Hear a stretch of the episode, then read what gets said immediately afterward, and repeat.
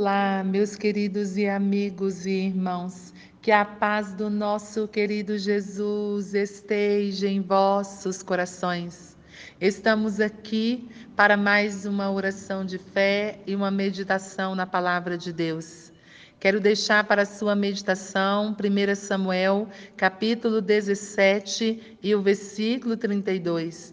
Davi disse a Saul: não desfaleça o coração de ninguém por causa dele. Deus servirá e pelejará contra o filisteu. A meditação de hoje é chamados para ser instrumentos de Deus em nosso tempo. É certo que estamos atravessando dias difíceis, dias estranhos, mas diante de toda a situação que estamos vivendo, não podemos nos tornar espectadores das mesmas. É necessário nos posicionarmos. Hoje vamos aprender um pouco com Davi.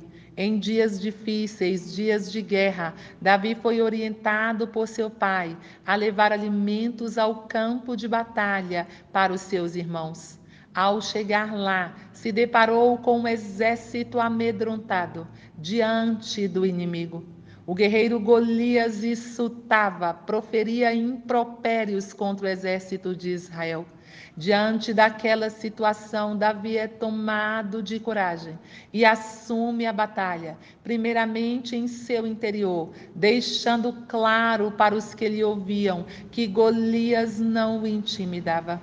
A notícia chegou até Saul e Saul lhe convocou para Saul, ele tinha uma palavra: não desfaleça o seu coração, nem o coração do povo por causa do Golias. O seu servo irá enfrentá-lo. A postura de Davi no dia difícil nos ensina algumas coisas. Primeiro, seja um instrumento de Deus com palavras encorajadoras. Tenha as palavras de Deus na sua boca. Profira palavras de vida, de consolo, de cura. O povo estava amedrontado diante das ameaças de Golias e Davi lhes presenteou com as palavras de Deus seja um instrumento para combater o inimigo. Davi sabia que com a ajuda de Deus ele venceria aquela batalha. A sua confiança em Deus o possibilitou a entrar na batalha. Ei, seja um instrumento para a libertação do seu povo. O povo estava aprisionado pelo medo que Golias lhes causava.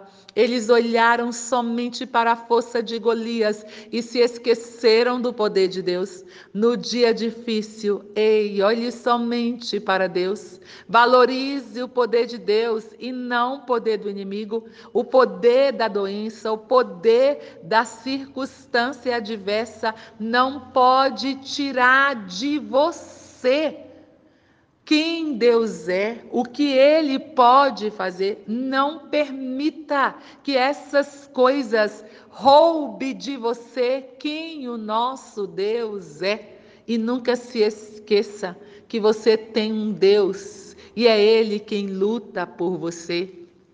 Pai, em nome de Jesus.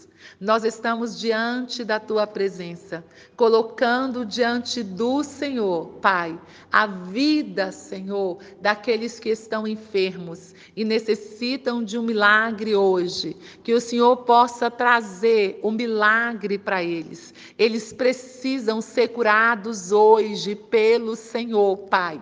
Visita, Senhor, aqueles que estão nas UTIs, aqueles que estão, Senhor, nos CTIs, nos isolamentos.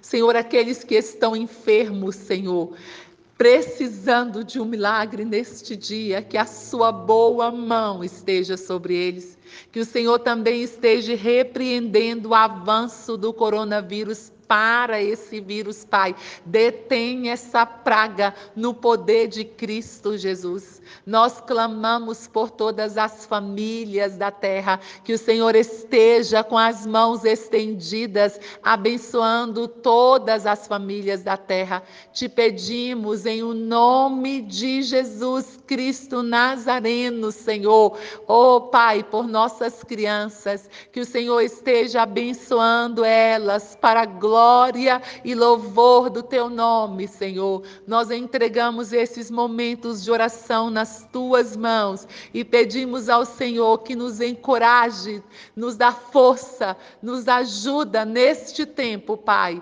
Nós oramos em o nome de Jesus. Deus abençoe você, abençoe sua casa, sua família e que você possa crer